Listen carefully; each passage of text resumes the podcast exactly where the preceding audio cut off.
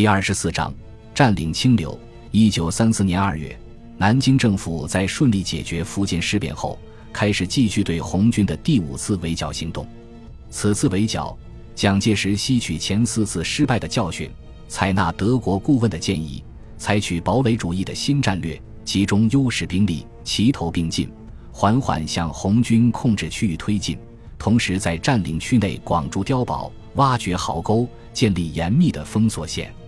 在对红军进行经济封锁的同时，采用蚕食的策略，逐步压缩其生存空间，迫使红军放弃自己擅长的运动战、游击战和中央军打阵地战，拼消耗。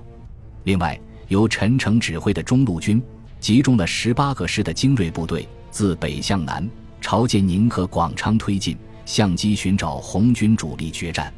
在中央军全新的战略面前，以王明。博古和李德等人为首的红军领导层采取处处设防、构筑碉堡，打算以碉堡对抗碉堡，然后结合阵地防御，利用短促突击顶住对手的进攻。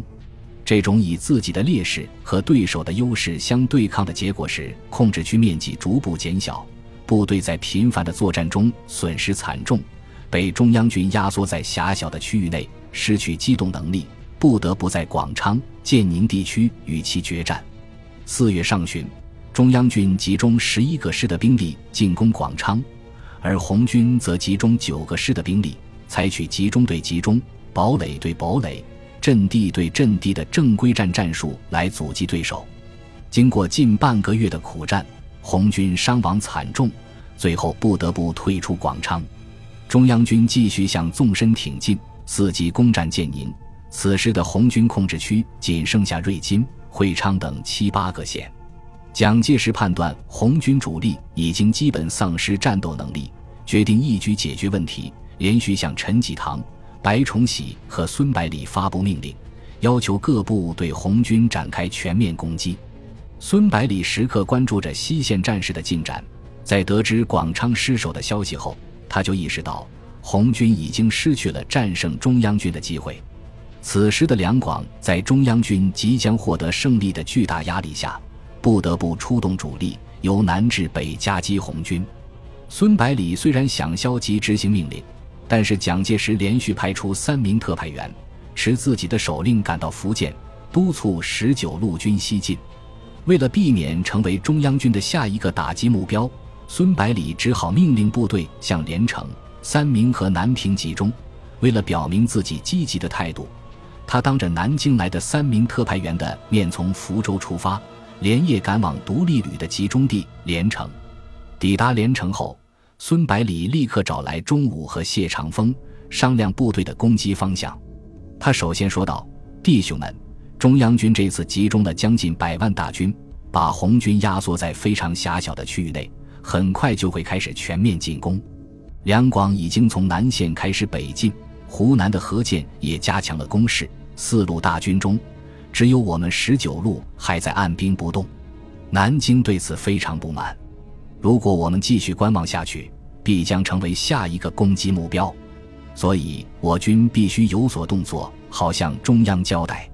钟武不满地说：“我们和红军约定不互相攻击，现在撕毁协议，岂不变成背信弃义的小人？”谢长风不以为然地说。福建事变之时，红军也和我军签订过停止协定，可是最后中央军为何能够大摇大摆地从他们的防区经过，出现在福建呢？孙百里说：“现在问题的关键不是讲不讲信用，而是如何把南京应付过去。诚实守信固然很好，但是我们十九路军首先要对得起的是福建民众，不能把他们再次拖入战乱。”钟武说：“你是军长。”当然是你说了算，既然早就决定了，还问我们干什么？孙百里苦笑着说：“你以为我想这么干吗？其实战争进行到这个程度，谁都看得出来结果。即使我们不加入进去，非但改变不了什么，还会引起中央的猜忌和怀疑，又是何苦呢？再说，十九路军在福建推行的土地政策和红军的土地政策有很多相似之处。”如果由我军来占领其根据地，肯定比让中央军来占领要好。最起码不会有还乡团来报复那些农民。钟武点头表示同意，说：“可是这种出卖人的事干起来总是感觉不太光彩。”谢长风说：“还有，如果我军真的投入战斗，肯定要遭受不小的损失，正好达到政府削弱十九路军的目的。”孙百里摇摇头说：“十九路军绝对不会为中央军火中取栗的。”然后指着地图说道：“情报显示，目前红军的主力正向瑞金和会昌集中，而中央军则在后面紧追不舍。双方都是主力部队。”如果再次交锋，必将无比惨烈，所以我军要避开是非之地，主动向清流、明溪和宁化等地攻击前进。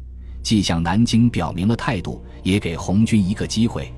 我想，上述地区应该已经没有红军的主力部队了，不会给我军造成很大的损失。协调了指挥官们的立场后，独立旅随即开始行动。中午率领一个团作为先锋，在夜色的掩护下。进行强行军，迅速向清流推进。孙百里则和大部队一起行动。次日中午，孙百里来到清流县城外，只见面前出现一个半圆的城郭，外面环绕着一条水流清澈的小河。入城后，孙百里漫步大街，仔细地观察周围的环境，试图发现一些与众不同的地方。然而，无论是街道两旁的建筑，还是居民口中的方言，和闽西的其他地方都没有太大的区别。行人在街道上匆匆而过，衣着和携带的物品也非常普通，没有发现任何可疑的地方。孙百里感到有些失望，自己冒着这么大风险夺取清流，却没有发现任何有价值的东西，真搞不明白克劳茨为何会提醒自己一定要控制这里。孙百里继续穿街过巷。企图发现点什么，直到被打扫完战场的中午找到。中午向他报告道：“清流确实没有红军主力，负责守城的是赤卫队的一个营，只有不到两百个人，武器也非常简陋，基本上都是大刀长矛。不过打起仗来非常顽强，花了快一个小时才打下来，还死伤了十几个弟兄。”孙百里哑然道：“用大刀长矛还能顶一个小时，真有些门道。”钟午连忙说：“你要不要亲自去看看俘虏？”孙百里毫不犹豫地说：“现在就去。”七八十个俘虏蹲在县政府前面的空地上，对看押的士兵怒目而视。而刚刚也有战友死去的独立旅士兵也毫不掩饰自己的仇恨，不时把黑洞洞的枪口指着他们。孙百里看着堆积起来的简陋武器，再看看那些完全农民打扮的俘虏，不由想起杜周南对自己说的话。从长远来看，民众的生活改善了，他们会感觉这样的生活值得自己用生命去守护，从而自发自愿地走上战场。这样迸发出来的力量，谁都不敢轻视。这些就是活生生的例子。孙百里站在俘虏面前，内心十分激动，张开嘴却不知道说什么好。最后看见身边一个男子的腹部还在不断渗出血水，连忙回身喊道：“快叫医生！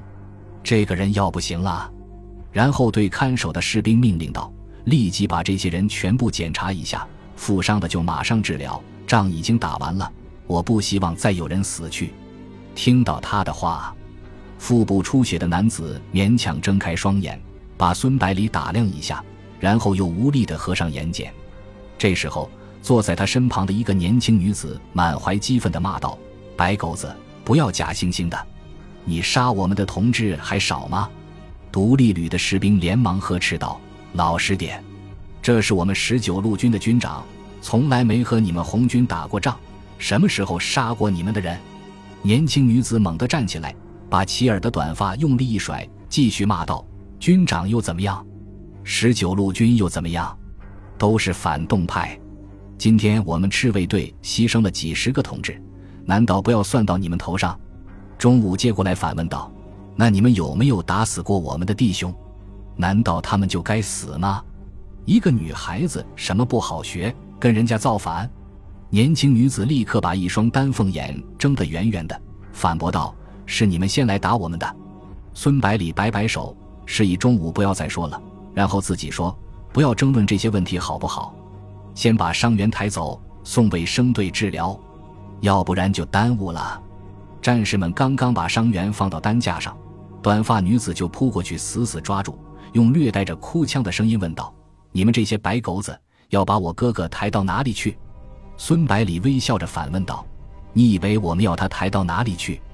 这时候，匆忙赶到的军医官接过话说：“当然是抬到我那里去。”说着，取出绷带，把伤员的腹部简单包扎起来，示意战士把担架抬走。